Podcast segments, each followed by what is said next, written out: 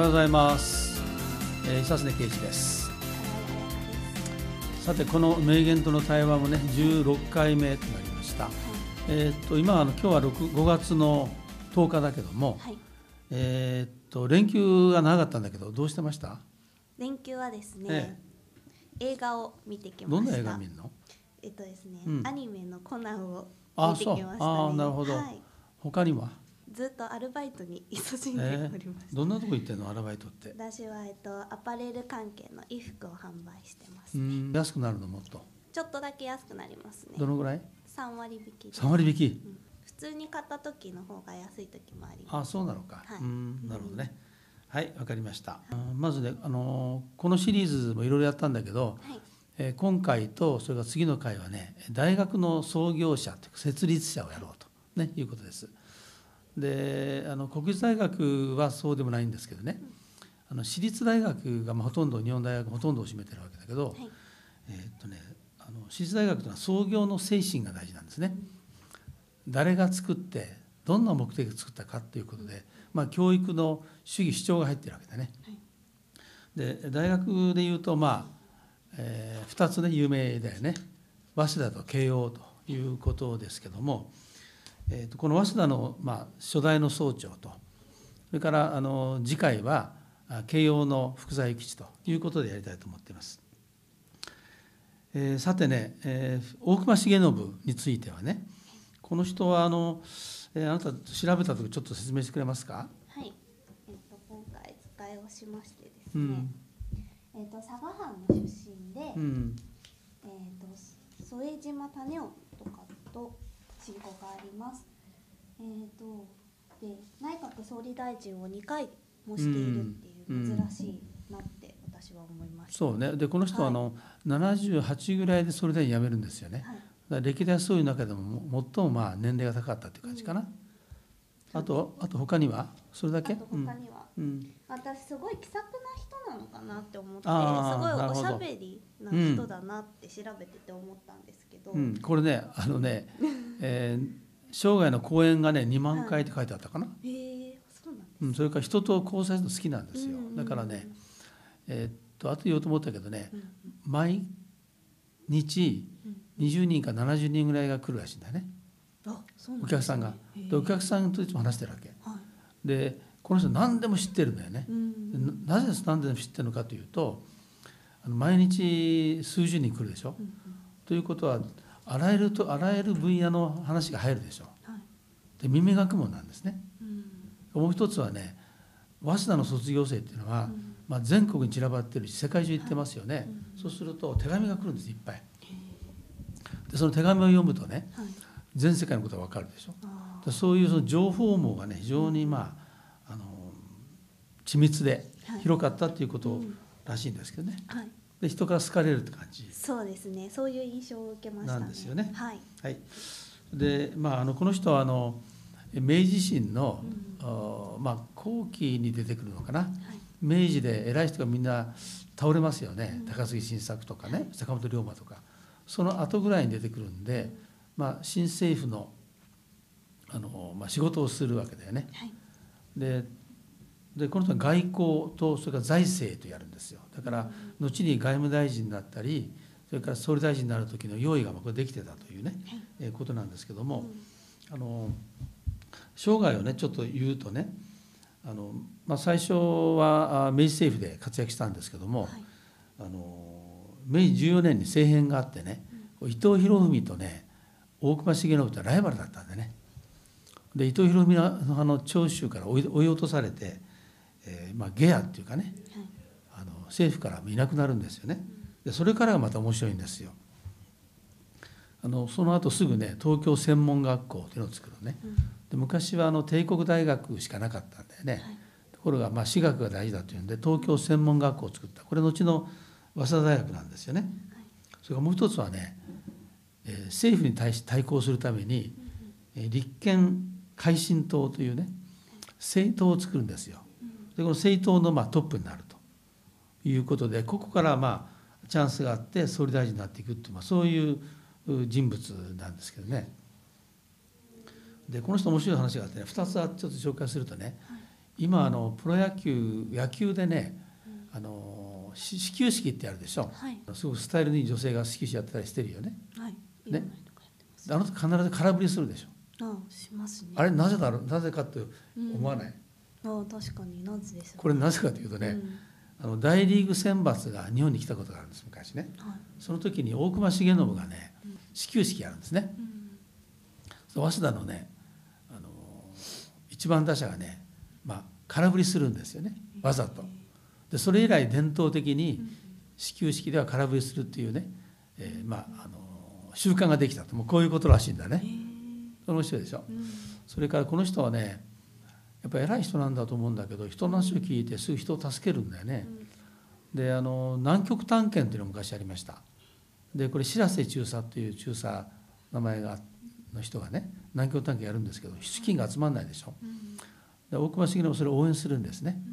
でまあスポンサーの一人ですよね。はいでねあの白瀬中佐が南極に出かけて帰っていく時かな？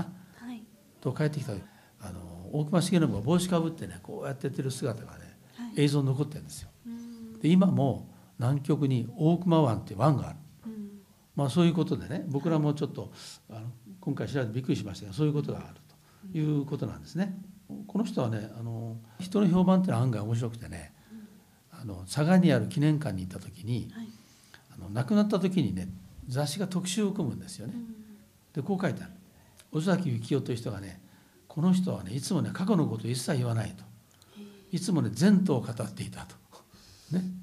いうことを言ってるね。それから徳富祖法という人はねこう言ってるんですよ。この人はね総理大臣もできれば大学の総長もできれば会社の社長もできれば、えー新聞の支出もできると。うん。ね。何でもできる人だった。はいそれからある人はね一面事務の人であり事務人ということは仕事がやる人でありねはい。一面理想の人でもあったと。うん。それからあの義理のお兄さんがねこう言ってるんですよ。大隈さんはずっと付き合ったけども弱ったなと言ったこと一回も聞いたことがない。と そういうねあの人なんですよ。うん。まあ、そういう意味では大体なんていうかな元気なねうん。それからまあ過去を振り返らずに愚痴を言わずに前向きにやる人だということが分かりますよね。はい今日のねあの言葉はいちょっとこれ紹介してください。はい。世は蝶にあるも矢にあるも主義とするところはすなわち一なり。このね「あの世」っていうのはね自分っていう意味なんだね。世はなんとかっていうのはねう。ん。であの朝っていうのは何かというと朝ない朝なんだな朝というのはね朝廷っていうでしょはい。中央ですよねうん。で朝というのは普通ね、えーまあ、内閣とかね政府のこと言うんですよね。はい。だから政府にある時も野というのは野党だよね。はい。だから政府以外のところにいる野党ですね。にある時も主義とするところは一つだと言ってるでしょ。うん。これどういうことだと思います？なんか私はうん。これを読んだ時うに、ん。どんなことも、うんあの一貫してやるべきだみたいあなその通りなんだよね。その通りなんだよね、うん。あのね、えー、と僕は社会人でねずっといたんですけども、はい。あの人間ね結構変わるんですよね。うん。でね野党の時は、ね、言ってることとそれから与党になったら言うことが変わるでしょ。今のあの国会論戦見てもね、はい。えー自民党と民進党見てても同じ両方ともそういう感じあるよね。はいだからまあなかなかその信頼得られないわけなんだけどもこれと同じことはね例えばね会社でも言えるんですよ。例えば僕の経験だとねあの現場にいる時野というのは現場にいる時って見たらいいよね。それから長っていうのはね本社の,、はい。ね、あの社長の側近にいた時とするでしょ、うんそうするとね主義主張が変わるんですよね。うん。例えばね現場にいる時はねえ会社の施策はけしからんって言ってるところが本社に行くと、えーその同じことをやる人がほとんどです。うん。だから町にある時と世にある時は主義主張は一変しますというのが多いんですよ。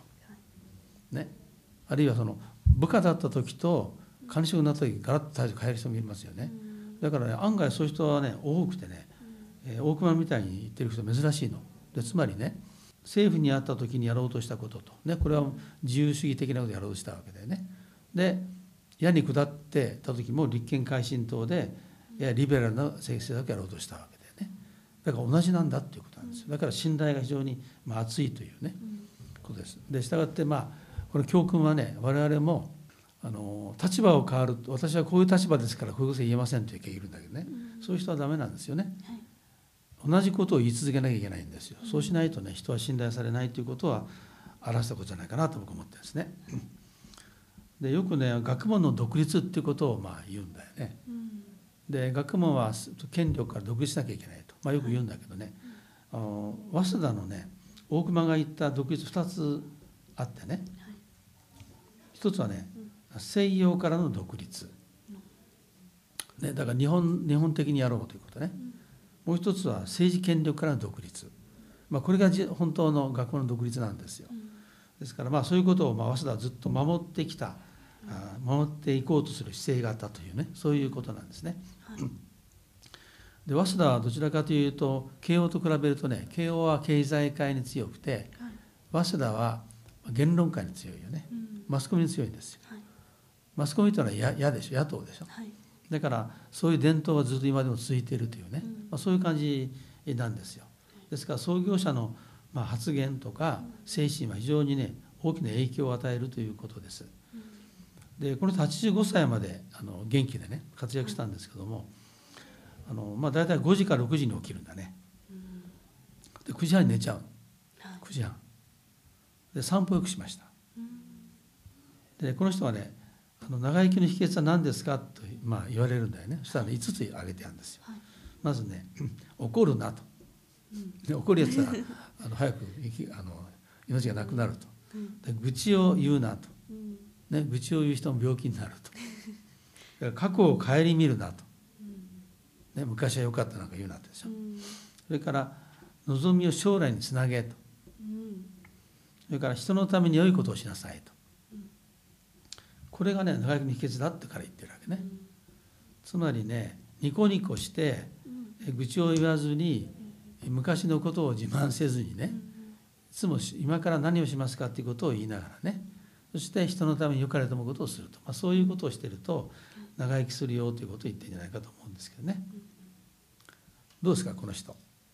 すごい面白い人だなって思ってて、うん。調べていくうちにうん。どんどん、このすごい人望が厚いなってすごい最初思ってて、うん。先生の話を聞いてても聞いてあやっぱりそうなんだなって今日すごい思いましたね。そうですよね、はい。だからまああのそ総理もできればん。総長もできるでね、うん。大体全部できる人いないんですよね、うん。でも珍しいねこの人ね。だからそれは能力高かったとはい。いうことだと思いますけどね。でこの人とねそれから福沢諭吉っていうのはねまあライバル関係でもあるけどねうん。大変仲の友人だったんですよね。福沢がちょっと年が上なんですけどね、はい。で福沢がね68歳で亡くなる時に、えー、と1901年に亡くなるんですね。福沢はね。その時にね、まあ、あの弔問は一切受け付けないと。何もいりませんということを言うんだけどもあのその知らせをね、えー福沢のおところからの大隈のところに使いが出るんでね。亡くなりましたと。はい。そしたらね庭にあった花を切ってねこれを捧げてくれって言うんですよ、そしたら向こう断ったのね。はい。何もいただけませんと、うん。そしたらねいやこれは自分が丹精込めてね毎日庭で作ったもんだからね、ぜひこれを福沢さんのところに捧げてねと言ってそして「分かりました」と言ってねそういう話があるぐらいなんですね。でこれがねあの大隈重信なんですよ。まああの大学というのはね、まあ、創業者がねどうやって作ったかって非常に大事なんで例えば京都のね同志社大学だと新島城がね有名でしょ？であの人の精神が今生きてるわけよね。でその精神をまあ受け継ぐような人たちがね代々あの学長になってねそれをまあ忘れないようにしているということなんですよね。はい、いいですか？はいじゃあ今日は大隈重信のね、はいえーことをやりました。はい、ありがとうございましたあり。がとうございました。